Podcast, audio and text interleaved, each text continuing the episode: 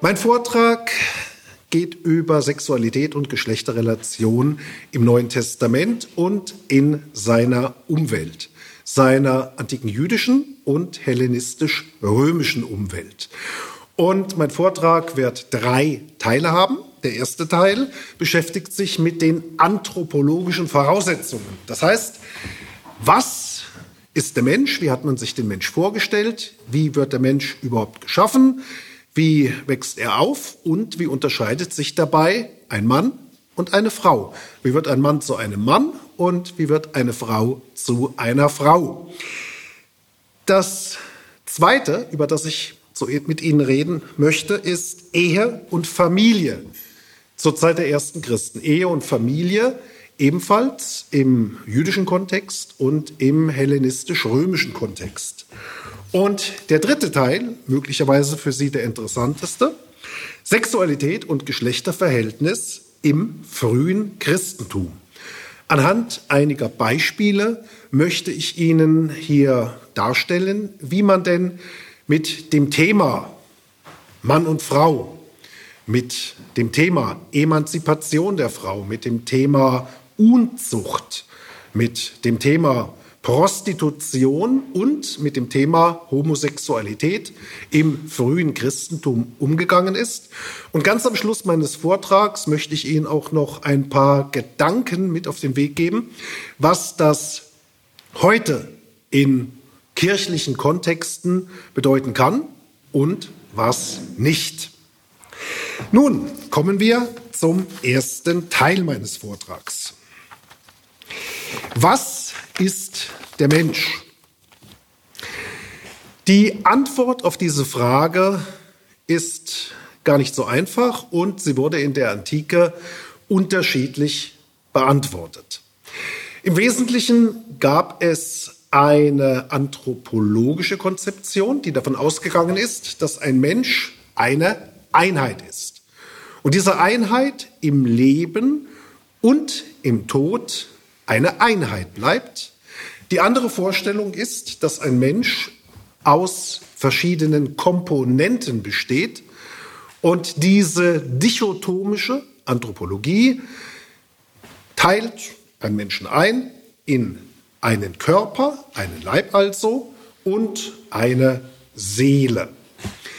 Und diese anthropologischen Vorstellungen haben natürlich Auswirkungen auch auf die Problematik des Geschlechterverhältnisses. Nun, wenn wir zunächst im Buch Genesis, im Alten Testament, in der hebräischen Bibel nachschlagen, dann haben wir dort Zeugen, wie man sich im antiken Judentum das Verhältnis von Mann und Frau, die Schöpfung von Mann und Frau vorgestellt hat, nämlich Mann und Frau als Ebenbild Gottes und zugleich die Frau als Gegenüber des Mannes. Dabei ist wichtig, dass ein Mensch entweder belebt oder unbelebt vorgestellt war. Das heißt, dass ein Mensch auch im Tode eine Ganzheit bleibt und ein Mensch auch im Tode als Ganzheit zu erkennen ist. Die Frau wurde allerdings innerhalb dieser Vorstellungen als schwächer dargestellt. Ein natürliches Machtgefälle war innerhalb des antiken Judentums sozusagen im Kontext der Schöpfungsvorstellungen trotz beiderseitiger Gott-Ebenbildlichkeit die Regel und wurde durchweg angenommen. Ganz anders sah es im hellenistisch-römischen Bereich aus. Hier haben wir eine dominante Vorstellung, die wir schon bei Aristoteles finden, dass Mann und Frau in ihrer Genese sozusagen schon eine unterschiedliche Gestalt im Mutterleib bekommen. Im Wesentlichen stellt sich Aristoteles das so vor, dass die Durchkochung des männlichen Samens im weiblichen Körper bedingt, ob jemand als Frau oder als Mann auf die Welt kommt. Das heißt, wenn die Temperatur nicht ausreichend ist und der Same nicht ordentlich durchkocht wird, dann wird es nur eine Frau. Das heißt aber auch, dass die Vorstellung der Anthropogenese, der Menschwerdung, hm, die ja, Überzeugung enthält, dass ein männlicher Same das einzige ist, woraus Leben entsteht. Die Frau ist sozusagen nur eine Art Mutterboden.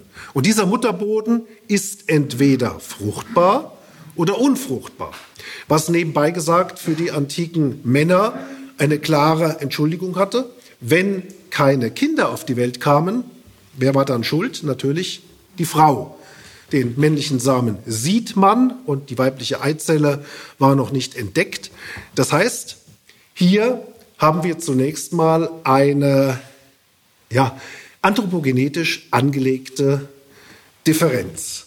Nun, jetzt kommen die Kinder auf die Welt und auch hier ist im hellenistisch-griechisch-römischen Denken nun eine Unterscheidung. Anfangs sind männliche und weibliche Kinder gleich. Dann aber, so im Alter von neun bis zwölf Jahren, wachsen männliche Kinder, Knaben, weiter an Körper und an Geist und an Vernunft, während die weiblichen Kinder aufhören, sich zu entwickeln. Das heißt, in der Konsequenz, dass das Ideal eines Bürgers, nämlich ein kräftiger, willensstarker und sich selbst beherrschender Mensch zu sein, nur von einem Mann letztendlich erreicht werden kann dass eine Frau durch ihre Konstitution es überhaupt nicht schafft, diesen Status zu erreichen. Und das wieder hat auch Folgen. Denn wenn ein Mann in eine Situation gerät, in der seine Emotionen und Affekte und Wünsche und, und Triebe ihn übermannen, zu übermannen drohen, dann ist er natürlich durch seine Konstitution in der Lage, sich zu beherrschen und zu widerstehen. Die Frau hingegen ist dies nach antiker Vorstellung nicht. Und dies hat zur Folge, dass die Frau stets in Gefahr ist, durch äußere Einflüsse korrumpiert zu werden, weil sie sich diesen Einflüssen aufgrund ihrer schwächeren Konstitution und ihres fehlenden Willens nicht mh, hm, zu widersetzen vermag. Wir haben auf der Grundlage dieser Vorstellung eine recht starre Geschlechterhierarchie. Wir haben auch eine recht starre Zuordnung des öffentlichen und des privaten Raums. Denn wenn die Frau allein im öffentlichen Raum ist, ist nach antikem Denken natürlich eine stetige Gefährdung damit verbunden. Wohingegen ein Mann, der ja ausgereift ist, diese Probleme überhaupt nicht hat. Hieraus resultieren hm, drei Merkmale. Die Vorstellung einer patriarchalen, patrilokalen und patrilinearen Verbindung. Was heißt denn das? Patriarchal bedeutet, dass der Mann über die Frau bestimmt, wie er über den gesamten Haushalt bestimmt. Patrilokal bedeutet, dass die der gemeinsame Wohnort durch den Mann bestimmt wird. Und patrilinear bedeutet, dass alle erbrechtlichen Fragen über die väterliche Linie laufen. Nun, wir haben nun diese Vorstellung von Mann und Frau und die, diese Vorstellung bedingt, dass Sexualität stets mit einem Machtgefälle verbunden ist.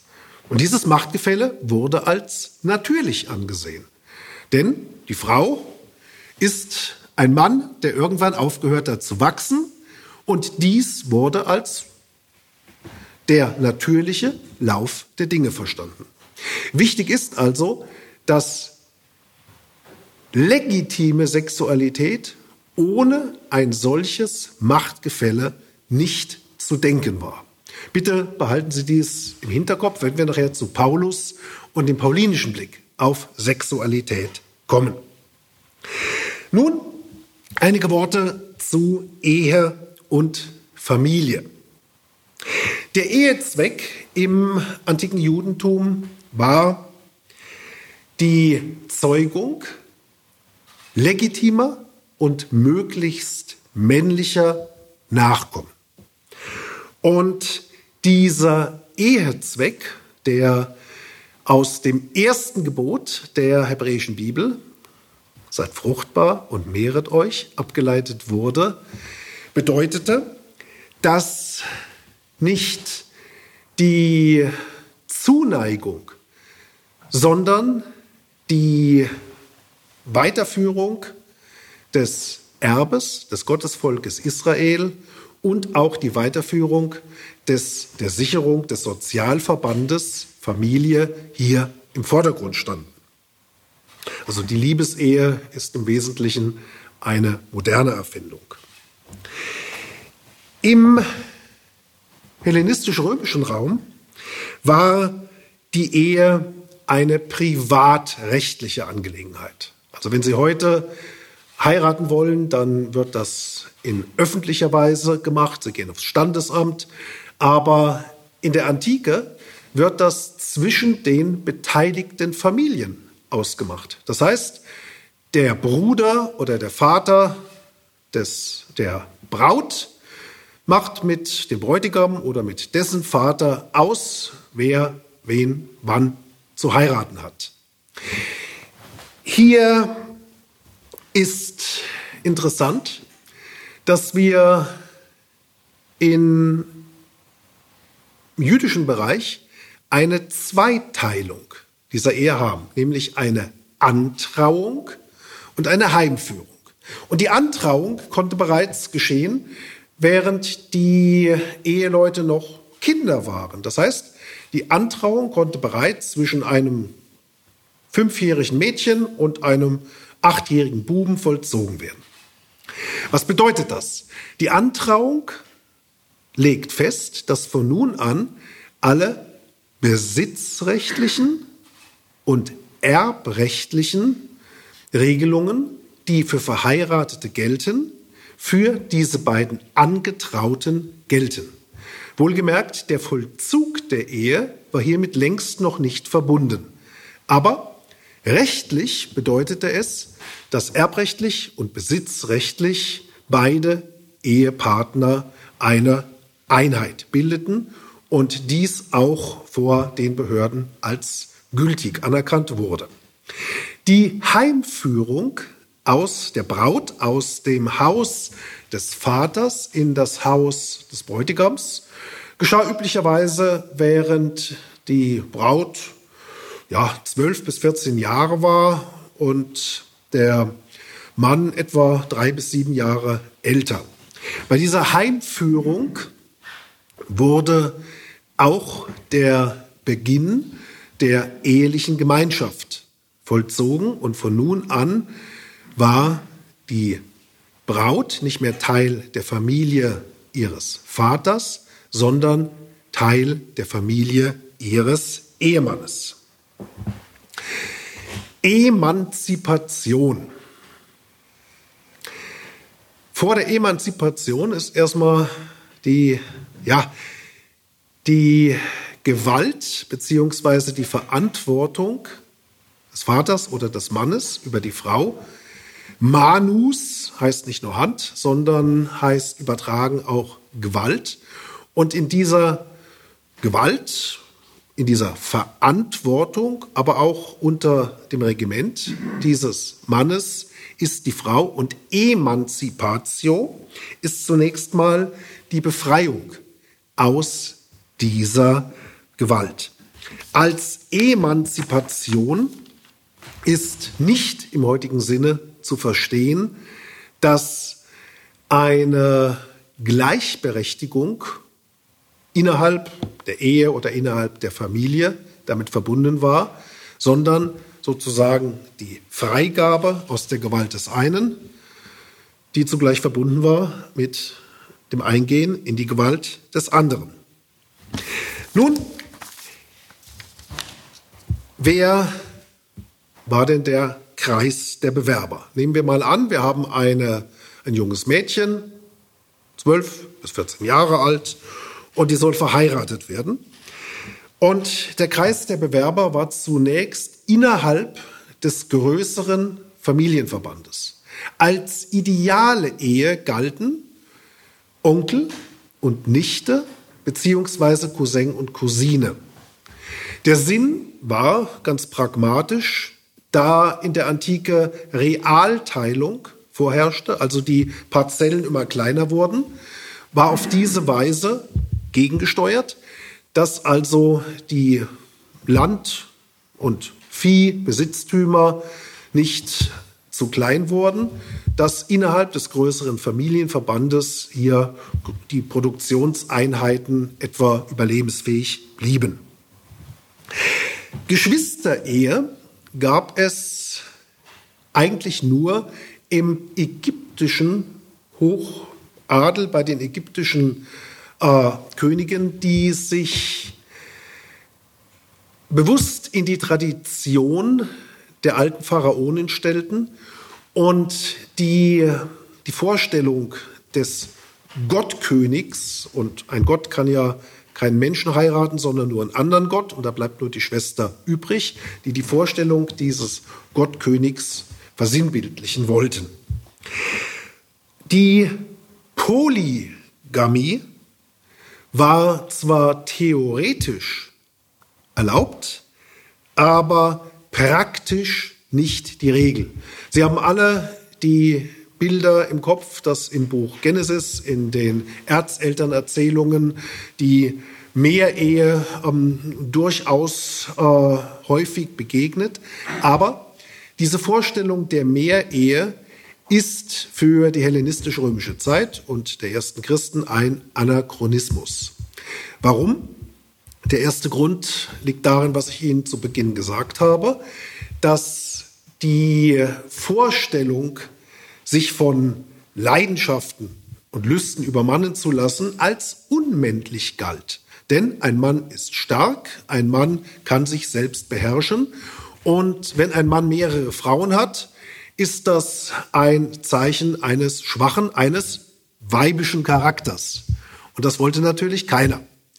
Und die andere, ähm, die andere ähm, Begründung ist schlicht und einfach die, dass die Meerehe mh, allein aus wirtschaftlichen Gründen mh, ja kein mh, tragfähiges Modell war in einer Gesellschaft, die im Wesentlichen eine ähm, ortsfeste Gesellschaft war. Nun, die Mehrehe wurde im Hochadel dennoch praktiziert, aber in erster Linie aus dynastischen und politischen Erwägungen. Diese dynastischen und politischen Erwägungen sind nicht repräsentativ. Ähm, ich muss hier eine Anmerkung machen, und zwar die Vorstellung, dass ein Mann sich dadurch auszeichnet, dass er sich beherrschen kann, hängt auch zusammen mit der Popularphilosophie der Stoa. Die Stoa, die begründet wurde von Zenon, und diese Stoa mm, geht davon aus, dass es eine alles durchwaltende Weltvernunft gibt. Und diese alles durchwaltende Weltvernunft mm, wird vom Weisen erkannt und damit ist alles, was passiert und auch alles Negative, was passiert, sinnhaft. Und die Aufgabe des stoischen Weisen ist es, die Ereignisse in seinem Leben, die Schicksalsschläge in seinem Leben, auch die Katastrophen im Leben als Ausdruck dieser Weltvernunft in stoischer Gelassenheit hinzunehmen und sich damit dem im Prinzip positiven Schicksal zu fügen. Und wenn jemand aufbegehrt und, und wütend wird und leidenschaftlich ist und in irgendeiner Weise sich von den Affekten übermannen lässt, dann ist er aus dem Blickwinkel der Stoa auch ein, ein ja, törichter Mensch. Und natürlich hat die Stoa viele Anhänger und Anhängerinnen gehabt, weil sie eine Philosophie ist, die funktioniert. Sie müssen sich vorstellen, wenn Sie in einer Welt leben, in der das Leben sehr ungemütlich und lebensgefährlich ist und es kaum Absicherungen gibt, dann haben Sie sehr oft die Frage, warum passiert mir das und warum soll das, was soll das, dass mir das passiert? Und die Stoa bietet hier einen Deutungsschlüssel.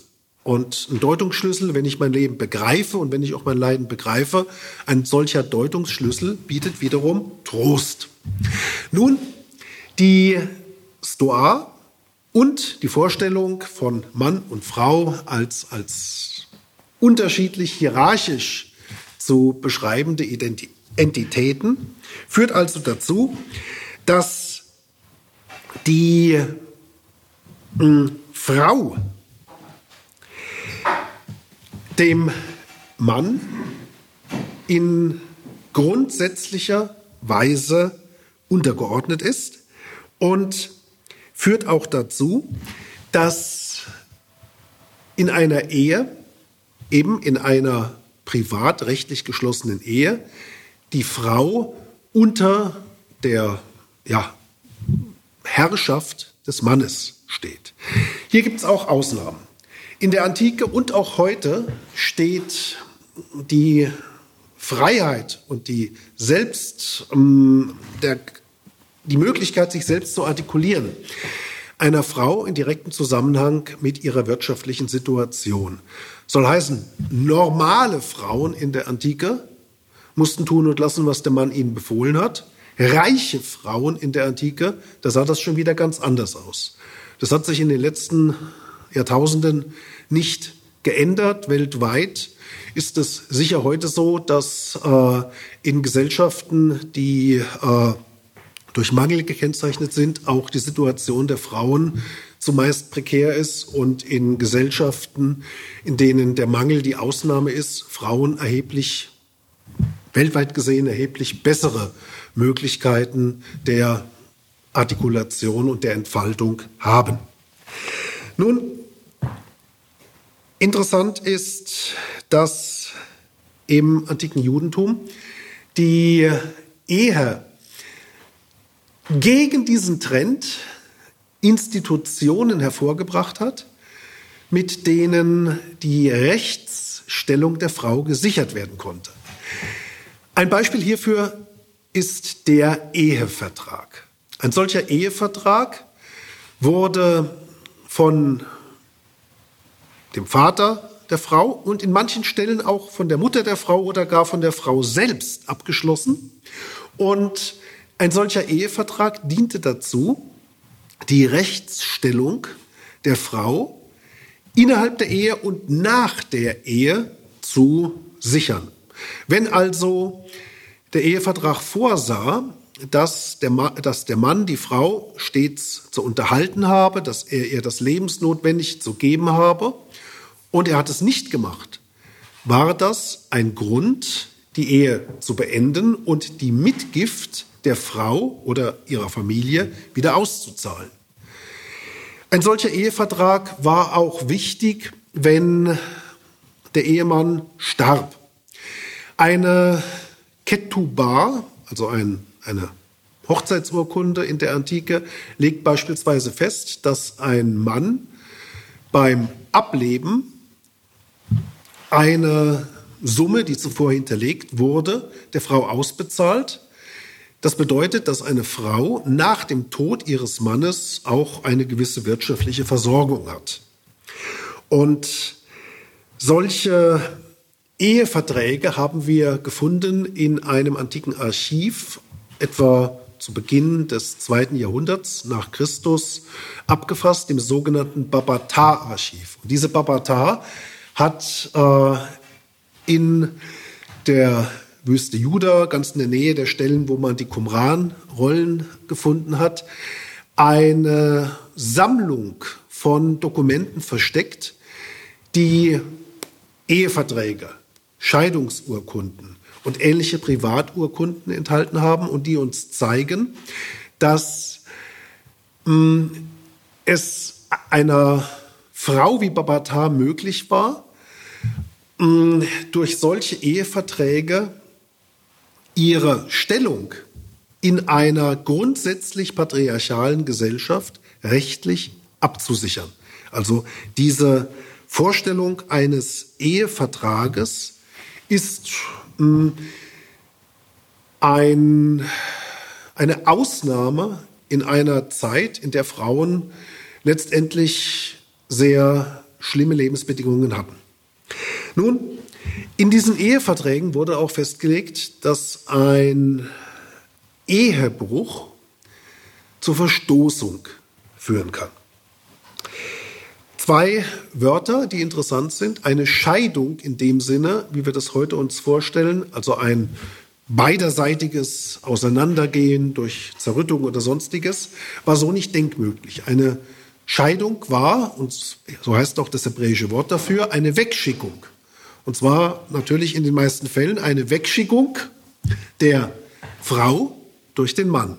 Und Grund dieser Wegschickung war Unzucht. Unzucht ist ein Sammelbegriff für alles Mögliche. Und letztendlich ist dieser grobe Sammelbegriff Unzucht so unspezifisch, dass er jedes Verhalten deckt, das aus der Sicht des Mannes unvereinbar mit seinen Anforderungen an seine Ehefrau ist. Also mit diesem groben Begriff Unzucht ließ sich in der Antike eine Fortschickung jederzeit begründen. Jetzt hat aber auch der Mann, der seine Frau fortschickt, immer noch eine Verpflichtung. Und zwar muss er dieser Frau eine Scheidungsurkunde ausstellen. Grund einer solchen Scheidungsurkunde ist, dass die Frau nach ihrer Scheidung auch die Möglichkeit der Wiederverheiratung haben muss. Und wenn er ihr keine Scheidungsurkunde ausstellt, gilt sie ja noch als mit ihm verheiratet. Das heißt, jeder andere Mann würde äh, ganz, ganz vorsichtig sein, weil er natürlich die Rache des äh, gedachten Ehemannes fürchtet. Also eine solche Scheidungsurkunde musste einer Frau durch ihren Ehemann ausgestellt werden. Nun, wir kommen zum Familienbild der Zeit. Interessant ist, dass die Gemeinschaft um Jesus aus Nazareth das grundsätzlich positive Familienbild ihrer Umwelt nicht teilt. Die Vorstellung einer familiären Gemeinschaft, die Vorstellung, an Ort und Stelle zu bleiben, die Vorstellung, Nachkommen aufzuziehen, die Vorstellung, sich um die Eltern zu kümmern, all dies nimmt in der Überlieferung der Evangelien einen mh, hm, erstaunlich geringen Stellenwert ein.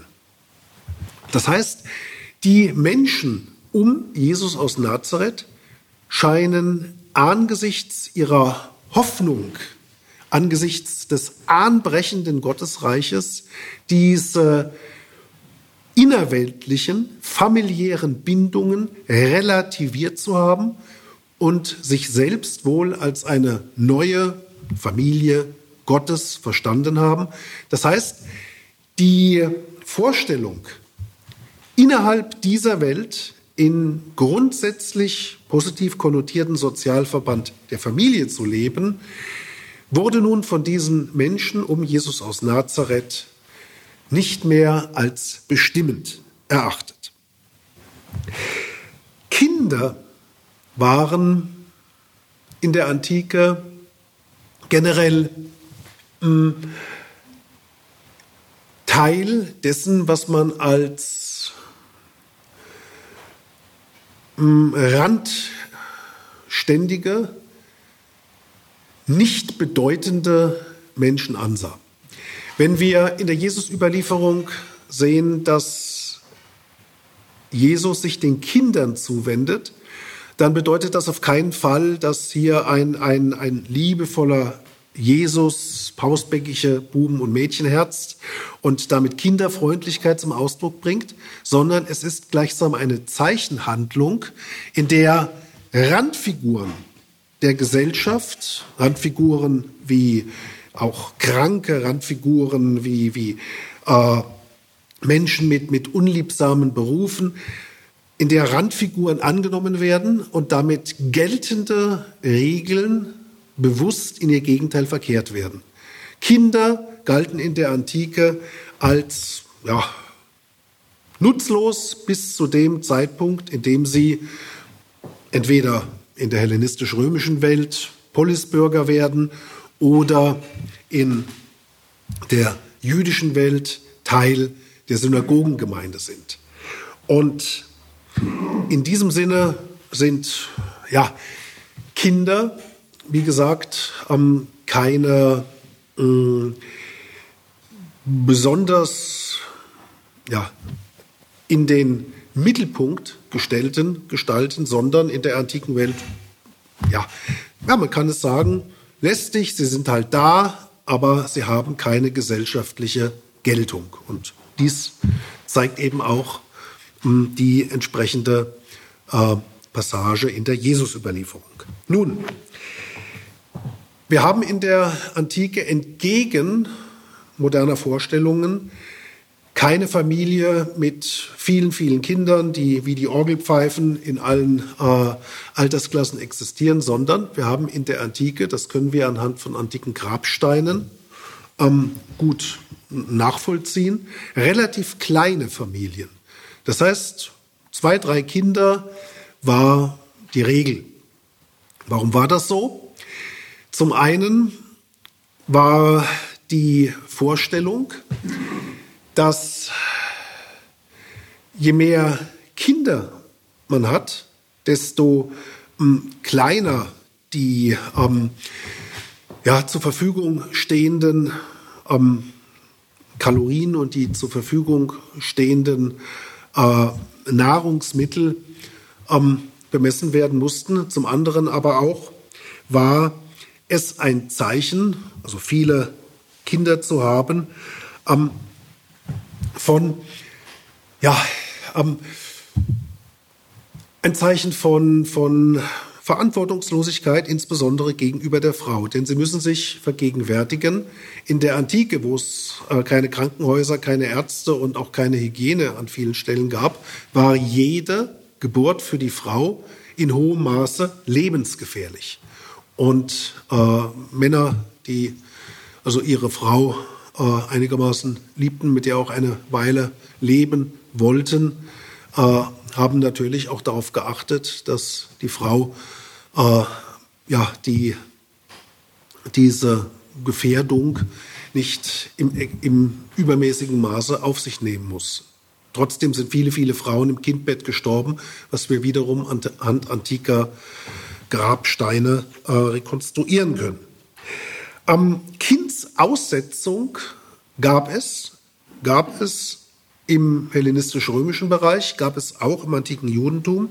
Abtreibung wurde in beiden Traditionsbereichen strengstens verboten und perhorisiert, woraus man leider schließen kann, es muss nur verboten werden, was gemacht wird. Das heißt, offenbar gab es das. Interessant ist, wenn wir auf antiken Friedhöfen auszählen, dann ist das Verhältnis von männlichen und weiblichen Kindern 2 zu 1. Das heißt, es werden doppelt so viele männliche Kinder geboren wie weibliche. Und das kann so nicht stimmen, denn äh, Homo sapiens hat seit, zumindest in den letzten Jahrtausenden relativ äh, normierte Verteilungen von männlichen und weiblichen Kindern. Das ist, glaube ich, 55, 45 in etwa. Und diese, dieses Missverhältnis deutet darauf hin, dass es tatsächlich Kindstötungen gab, falls das Geschlecht missliebig war, weiblich war. Also diese äh, Friedhöfe, die ich jetzt mehrfach erwähnt habe, sind eine ganz wichtige Quelle für antike Sozialverhältnisse, weil sie im Gegensatz zur Literatur die Welt abbilden, wie sie wirklich ist und nicht, wie sie nach Ansicht von Autoren zu sein hat. Nun, Sexualität und Geschlechterverhältnis im frühen Christentum. Die jüdische und hellenistische-römische Umwelt der ersten Christen ist unbedingt zu berücksichtigen, wenn wir uns vorstellen wollen, wie die ersten Christen gelebt haben. Denn man hat selbstverständlich die Werte der Umwelt geteilt, man hat selbstverständlich die Normen der Umwelt geteilt, weil man ihnen fraglos unterworfen war. Und hier sind zwei Dinge von vornherein zu nennen. Zum einen die Stoa. Ich hatte es bereits erwähnt. Die Stoa, die ein grundsätzliches negatives Image der Sexualität bedingt und die auch bedingt, dass weibisches Verhalten negativ, schwach und willenlos verstanden wird, männliches Verhalten als stark und selbstbeherrscht. Also die Älteren werden sich noch an äh, Star Trek erinnern und den Mr. Spock. Und dieser Mr. Spock, der äh, keine Emotionen kennt, ist ein schönes Beispiel für einen solchen Stoiker, weil er alle Affekte ähm, verdrängt und sozusagen alles nur durch Vernunft und Gelassenheit ähm, regeln will. Und eine solche Vorstellung ist in der Sicht der antiken Popularphilosophie der Stoa das Ideal und leider von einer Frau nicht zu erreichen. Nun, jüdischerseits ist wichtig, dass Sexualität mit der Vorstellung von rein und unrein konnotiert wird. Jetzt fragen Sie sich, rein und unrein, Geht es da um dreckig und sauber? Nein, es geht um was ganz anderes.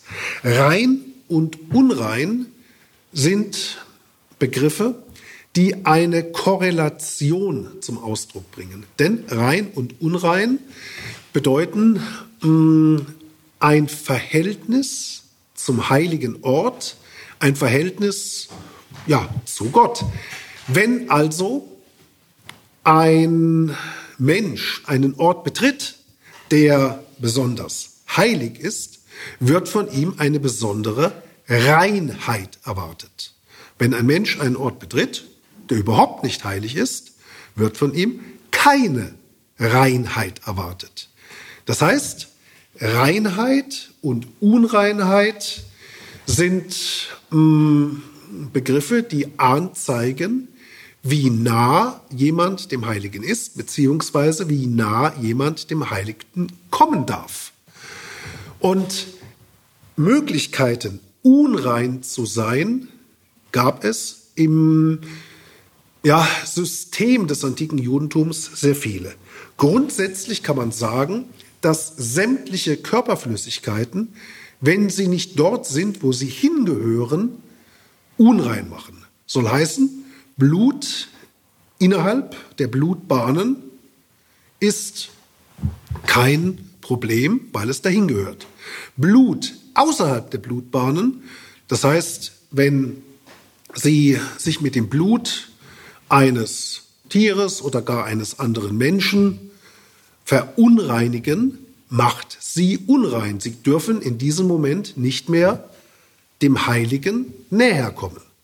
Oder genauso mh, hm, männliches Sperma, dort wo es hingehört, entweder im männlichen Körper oder im Geschlechtsakt, im, in der weiblichen Scheide ist rein. Dort, wo es nicht hingehört, wenn es irgendwo anders am Körper ähm, ist, ist es verunreinigend. Und deswegen muss natürlich ein Mann nach einem nächtlichen Samenerguss sich sofort wieder reinigen, um wieder die Konstitution zu haben, beispielsweise an einem Synagogengottesdienst teilzunehmen oder in der Antike dem Tempelgottesdienst beizuwohnen. Dies hat natürlich auch Konsequenzen für männliche und weibliche Sexualität. Denn beispielsweise die Frau, die durch ihre Monatsblutung einmal im Monat die Situation hat, dass sie unrein ist, ist hiermit während dieser Zeit vom Betreten des Heiligtums oder überhaupt vom Annähern an irgendwelche Dinge, die mit dem Heiligen in Verbindung stehen, ausgeschlossen. Jetzt gibt es aber das Problem, man sieht das Frauen nicht an. Das heißt, aus diesem Grund ist im antiken Denken die Frau die gesamte Zeit über im Verdacht der Unreinheit. Und das bedeutet beispielsweise, dass im Jerusalemer Tempel die Frau nicht weiter an das Heiligtum herantreten darf, wie in den Vorhof der Frauen. Weiter in den Vorhof der Israeliten dürfen nur Männer. Noch weiter dürfen nur Priester, die müssen allerdings besonders rein sein. Und ins Allerheiligste darf nur der Hohepriester und dieser Hohepriester auch nur im Zustand kultischer Reinheit, falls er tatsächlich mal sich verunreinigt ist nach äh, Maßgabe des entsprechenden Mishnah-Traktates ein Ersatzmann zur Stelle.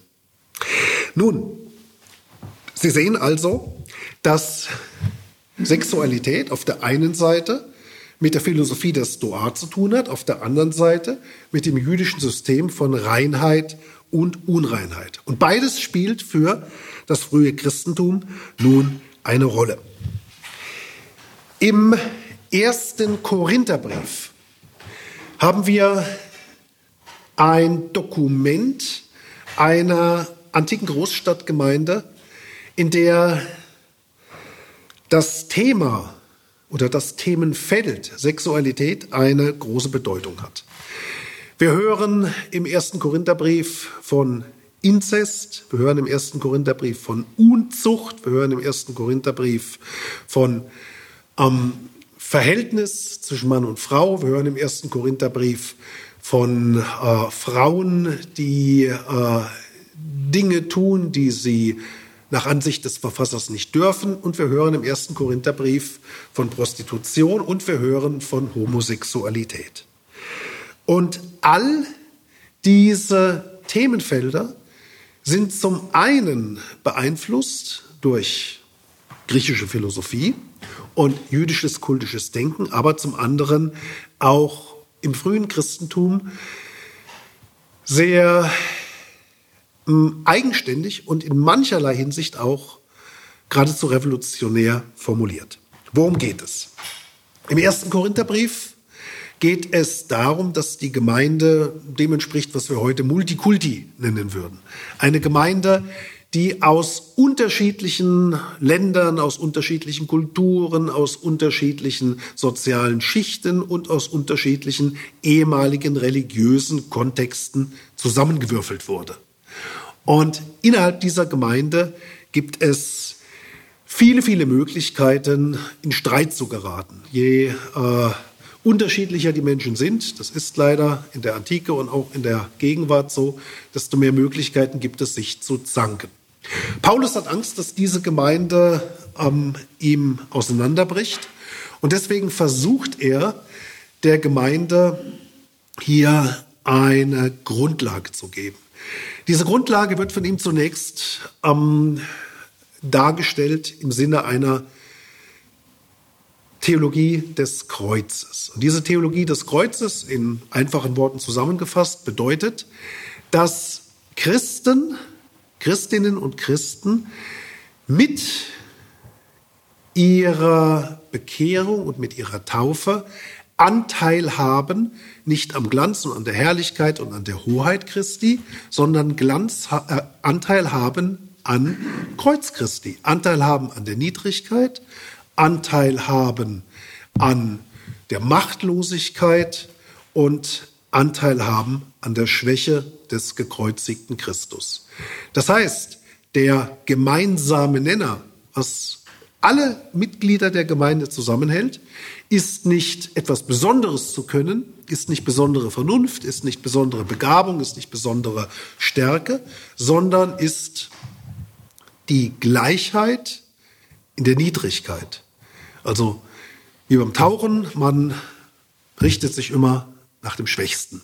Und diese Vorstellung ist in Korinth das, womit Paulus mh, mm, das Miteinander der Gemeinde wieder auf eine neue mh, mm, Basis zu bringen versucht. Und das wird von ihm an verschiedenen Stellen deutlich. Zunächst haben wir in Korinth die Vorstellung, mm, dass oder das Problem, dass offenbar einige Korinther mm, in äh, Bordelle gehen. So, jetzt, was hat Paulus dagegen? In ein Bordell zu gehen war in einer antiken Stadt mh, mm, häufig. Im, es war nicht so, dass am Korinth eine Art Sündenbabel war, eine Art St. Pauli der Antike. Es gibt zwar bei den Kirchenvätern ein Wort, Korinthiazein, was man auf Deutsch mit Herumkorinthern übersetzen könnte, aber dieses Wort ist die Folge einer Deutung des ersten Korintherbriefs und nicht älter. Es geht in Korinth darum, dass Christen sich im Geschlechtsverkehr kaufen. Was konnte Paulus jetzt dagegen haben? Es geht Paulus nicht um allgemeine moralische Erwägungen, sondern es geht ihm darum, dass das damit verbundene Menschenbild überhaupt nicht mit dem zusammenpasst, was sich Paulus als christliche Existenz vorstellt. Sie erinnern sich, eine Frau ist ein Mann, der aufgehört hat äh, zu wachsen und Sexualität ist nur als ein Machtgefälle denkbar und ein solches brutales Machtgefälle ist Prostitution. Denn der Mann ist frei. Der Mann hat Geld. Der Mann ist stärker. Die Frau, die sich prostituiert, wird dazu gezwungen. Dass das heute anders ist, glaube ich nicht. Auch wenn man im Fernsehen irgendwelche äh, Beispiele dafür sieht, aber Prostitution ist meiner Ansicht nach auch gegenwärtig in fast allen Fällen Not- und Armutsprostitution. Die Frau braucht das Geld, die Kalorien überhaupt zum Überleben oder die Frau ist Sklavin, dann ist sie dem Mann überhaupt ausgeliefert.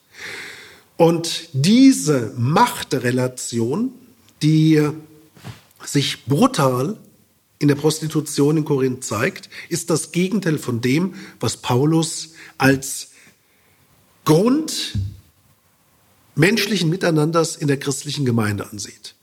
Im Galaterbrief in Kapitel 3 formuliert das Paulus mit, einer, mit einem Art Slogan, dass in der Taufe die Unterschiede von Sklaven und Freiem aufhören. Machtrelation. Dass in der Taufe die Unterschiede von Mann und Frau aufhören. Machtrelation. Und dass die Unterschiede, da spricht der Paulus aus jüdischem äh, Blickwinkel, zwischen Juden und Heiden aufhören. Auch hier eine, in dem Fall heilsgeschichtliche, Machtrelation. Das heißt, innerhalb der Gemeinde haben wir keine Machtgefälle. Und dieses brutale Machtgefälle wird von Paulus hier kritisiert. Aber es kommt noch dicker. Für Paulus ist ähm, Sexualität mehr als nur ein körperlicher Akt, sondern Sexualität ist für ihn eine ja, Verschmelzung der beiden Partner. Und wenn nun einer der beiden Partner Mitglied der Gemeinde ist und, so sagt es Paulus, in Christus ist, ist seine Identität nicht dadurch geprägt, was er selber tun und lässt, sondern seine Identität ist sozusagen durch Christus von außen bestimmt. Und wenn ich jetzt auf der einen Seite in Christus bin, meine ich ein, eine Beziehung zu Christus habe und damit damit auch Konsequenzen verbunden sind und ich gleichzeitig dieses knallharte Machtgefälle auslebe, dann, so argumentiert Paulus, wirkt sich mein Fehlverhalten geradezu auch auf mein Verhalten, auf meine Beziehung zu Christus aus. Und dies ist für ihn das Gegenteil dessen, was eben gelingendes christliches Leben bedeutet. So, und jetzt haben wir in diesem Kontext auch ähm, das Verhältnis zwischen Mann und Frau, das Paulus in 1. Korinther 7 anspricht. Hier sagt Paulus, dass eine Frau einem Mann zu geben hat, was sie ihm schuldig ist. Da würde jeder antike Mensch, Jude oder Grieche sagen, jawohl, so ist es. Aber, sagt Paulus, aber gleichzeitig soll jeder Mann der Frau geben, was er ihr schuldig ist. Und hiermit verlässt Paulus nun ähm, den Boden des Üblichen, nämlich indem er diese, ja, auf gut Deutsch, egalitäre Reziprozität einführt, nämlich die Gleichheit und Gegenseitigkeit, in der das Verhältnis zwischen Männern und Frauen auch in Sachen des Geschlechtslebens ähm, sich verhalten sollen. Also eine Gleichheit und eine Gegenseitigkeit. Und das ist für Paulus wiederum ein, eine Besonderheit, denn Sexualität als eine Sache unter Gleichen war eigentlich nicht denkmöglich in der antiken Welt. In dem Moment, in dem Sexualität gelebt wird, ist das selbstverständlich ein Machtgefälle, das sich realisiert. Und hier ist nun das, was Paulus der Gemeinde vorschlägt, ein, ein, ein, ein Gegenmodell und ein Gegenmodell, das letztendlich auf seiner kreuzestheologischen Überzeugung basiert. Also wir haben andere Beispiele im ersten Korintherbrief, die zeigen, dass diese, dieses Machtgefälle für Paulus der Grund allen Übels ist. Also als kleiner Exkurs.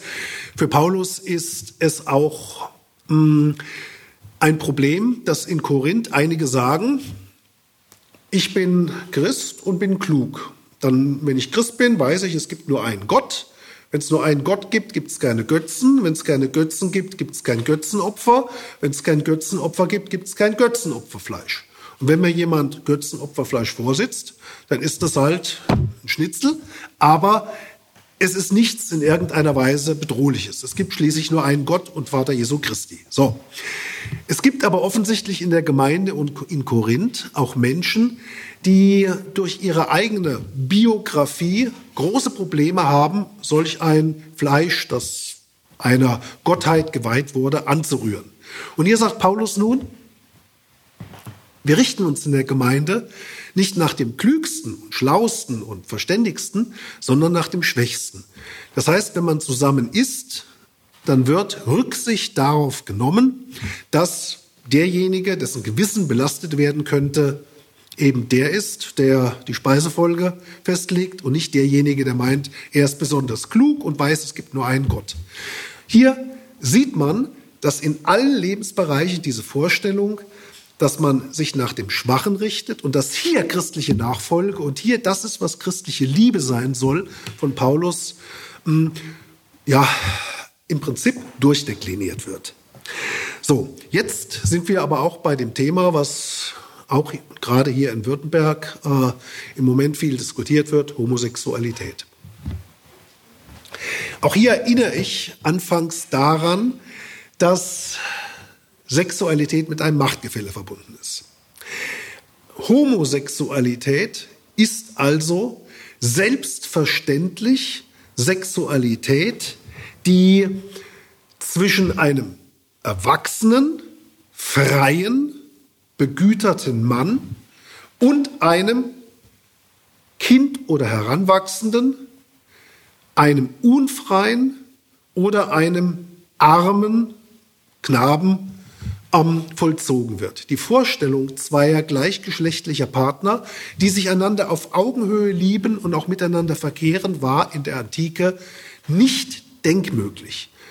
Es ging also bei Homosexualität um das, was wir heute als äh, Verkehr mit, mit Minderjährigen oder mit Schutzbefohlenen verbuchen würden. Das ist jetzt im ersten Korintherbrief. Zum Römerbrief komme ich gleich. Im ersten Korintherbrief das Wesentliche.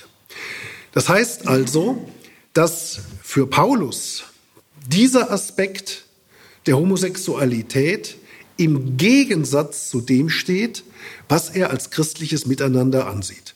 Und dass er die Vorstellung der ähm, ja, ja, des Missbrauchs von Heranwachsenden oder des Missbrauchs von Schutzbefohlenen als einen in scharfer Weise zu, zu kritisierenden ähm, Tatbestand ansieht, der innerhalb der christlichen Gemeinde mit der egalitären Reziprozität, mit der Gegenseitigkeit und Gleichheit der Menschen und mit dem, was er als Agape, als christliche Liebe ansieht, nichts zu tun haben darf. Ähm, die Vorstellung, dass es eine, einen erotischen Kontakt zwischen einem freien Krieger und einem Heranwachsenden gab, ist in der Zeit, in der wir uns bewegen, in erster Linie noch, nur noch literarisch zu fassen. Das heißt, diese Vorstellung ist natürlich auch stoisch geprägt und ein, ein äh, vernünftiger Mann sieht solche Handlungen durchaus kritisch, aber ähm, auch in Korinth wurden natürlich ebenso wie äh, es hier ganz eine ganze Reihe von Bordellen gab und Prostitution und gerade Missbrauch von Sklavinnen häufig der Fall war, wurde hier selbstverständlich auch diese Form der Homosexualität gelebt. Aber dies ist für Paulus eben kritisch. Jetzt fragen Sie, ja, wie ist das denn im, Römerbrief in Kapitel 1? Ja, im Römerbrief in Kapitel 1 wird auch Homosexualität von Paulus kritisiert, aber hier jetzt wieder in einem anderen Kontext. Im Römerbrief will Paulus der Gemeinde in Rom letztendlich am, zu Beginn zeigen, dass alle Menschen radikal der Sünde rettungslos verfallen sind und deswegen der Errettung aus dieser Sünde durch Jesus Christus bedürfen. Und diese Totalität der Sünde über die gesamte adamitische Menschheit wird für ihn anhand einer Reihe von Beispielen dargestellt. Und diese Beispiele zeigen den Juden Paulus, denn sie verknüpfen in mehrerlei Hinsicht falschen Kult und falsches Verhalten. Verdrehten Kult und verdrehtes Verhalten. Und hier kommt Paulus auch auf Homosexualität zu sprechen, als eine paradigmatische Form des falschen Verhaltens, die mit dem falschen Kult zu tun hat. Und in dieser Argumentationsfigur hat also Homosexualität nur eine Beispielfunktion, um zu zeigen, dass die gesamte Menschheit unter der Sünde steht. Es geht Paulus in Römer 1 in keiner Weise darum, jetzt spezifisch homosexuelles Verhalten ähm, zu thematisieren, sondern es geht ihm darum, eben ein Beispiel zu bringen. Nun, Die Frage, was das mit heutigen Vorstellungen zu tun hat, ist notwendig. Wir haben heute ähm, die meiner Ansicht nach zutreffende Wahrnehmung, dass Homosexualität nichts Fakultatives ist, sondern eine, die Vorfindlichkeit eines Menschen und dass Homosexualität eine Identität, ein, ein Teil einer Identität ist, aber eben kein fakultativ und willentlich mh, mm, ja, äh, zu beschreibender Akt. Das war in der Antike anders. In der Antike ist Homosexualität eine willentliche mh, mm, Handlung, die mit diesem Machtgefälle verbunden ist. In unserer heutigen Vorstellung ist eine gelingende Liebe, jetzt ganz egal, ob Mann oder Frau oder Frau oder Frau oder Mann oder Mann, eine Liebe, in der beide Partner, zumal als Christinnen und Christen, sich auf Augenhöhe in dieser Gegenseitigkeit und Gleichheit wahrnehmen. Und die, diese beiden Punkte, in der Antike ist das ein Willens, Ausdruck eines Willensaktes und es ist ein Ausdruck einer, eines Machtgefälles, werden in der heutigen Diskussion oder müssen in der heutigen Diskussion berücksichtigt werden.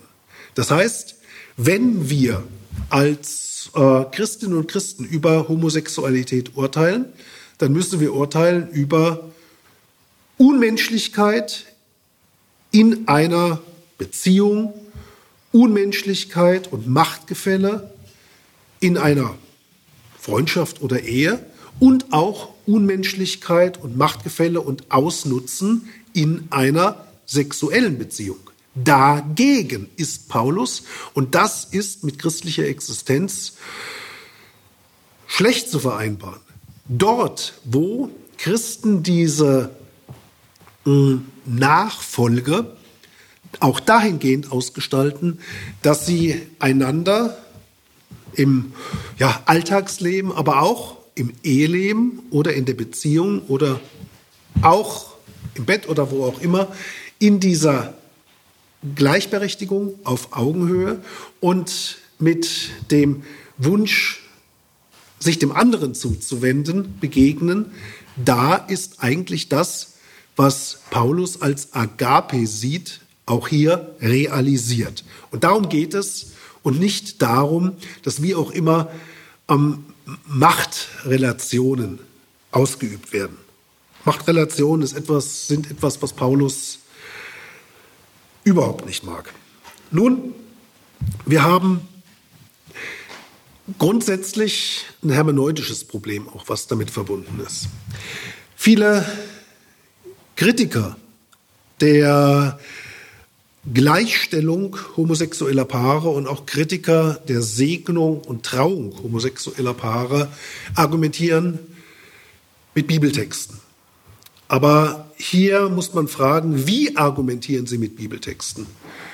Und diese hermeneutische Frage ist grundsätzlich wichtig, denn ich darf nicht eine zuvor gefasste Überzeugung in die Bibel hineinlesen, sondern, und das ist gut lutherisch, ich muss danach fragen, was sagt der Bibeltext? Und der Bibeltext sagt eben nicht, indem ich einfach mal meinen Finger in die Bibel strecke und dann den Vers lese und den Vers einfach äh, so, wie mir es gerade nach ist, auslege, sondern der Bibeltext muss abgesichert gelesen werden und zwar kontextualisiert.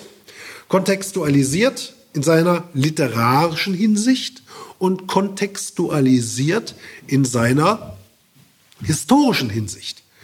Das heißt also, ich muss danach fragen, was bedeutet ein paulinischer Vers, eine paulinische Perikope in ihrem literarischen Zusammenhang und was bedeutet das Ganze überhaupt im Zusammenhang der antiken Kultur und der antiken Gesellschaft.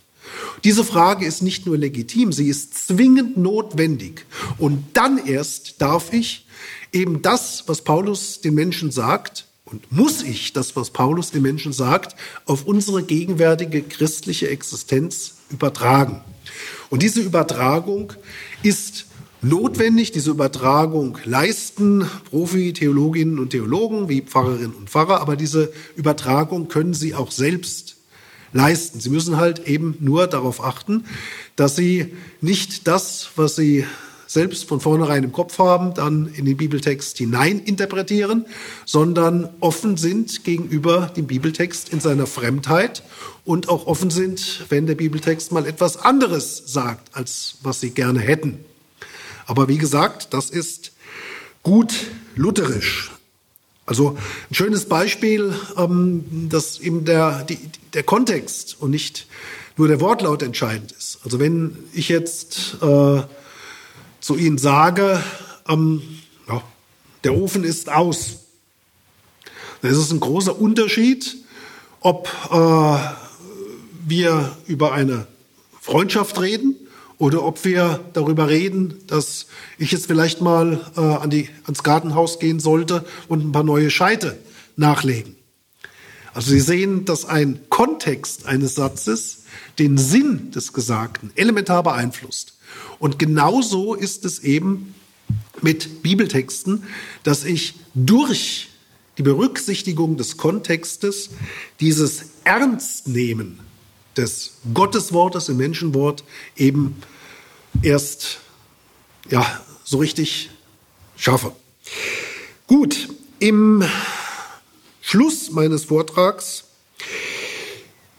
gerade in Bezug auf Sexualität, geht es für uns Christinnen und Christen nicht darum, dass wir den Umgang mit Homosexuellen, den Umgang mit Prostituierten, den Umgang mit formulieren, sondern dass wir in allen Lebensbezügen uns darüber klar werden, dass christliches Leben und christliche Nachfolge in Glaube, Liebe und Hoffnung immer eine Nachfolge ist, die den Mitmenschen im Blick hat, die die Zuwendung zum Mitmenschen im Blick hat, die im Blick hat, sich nicht in irgendeiner Machtrelation gegenüber dem Mitmenschen zu überhöhen, den Mitmenschen nicht zu objektivieren und ihn auszunutzen. Und auf diese Weise ähm, das, was Paulus ähm, zitiert im Galaterbrief, dass wir nicht Jude noch Grieche, nicht Freier noch Sklave und nicht Mann noch Frau sind, sondern eins in Christus.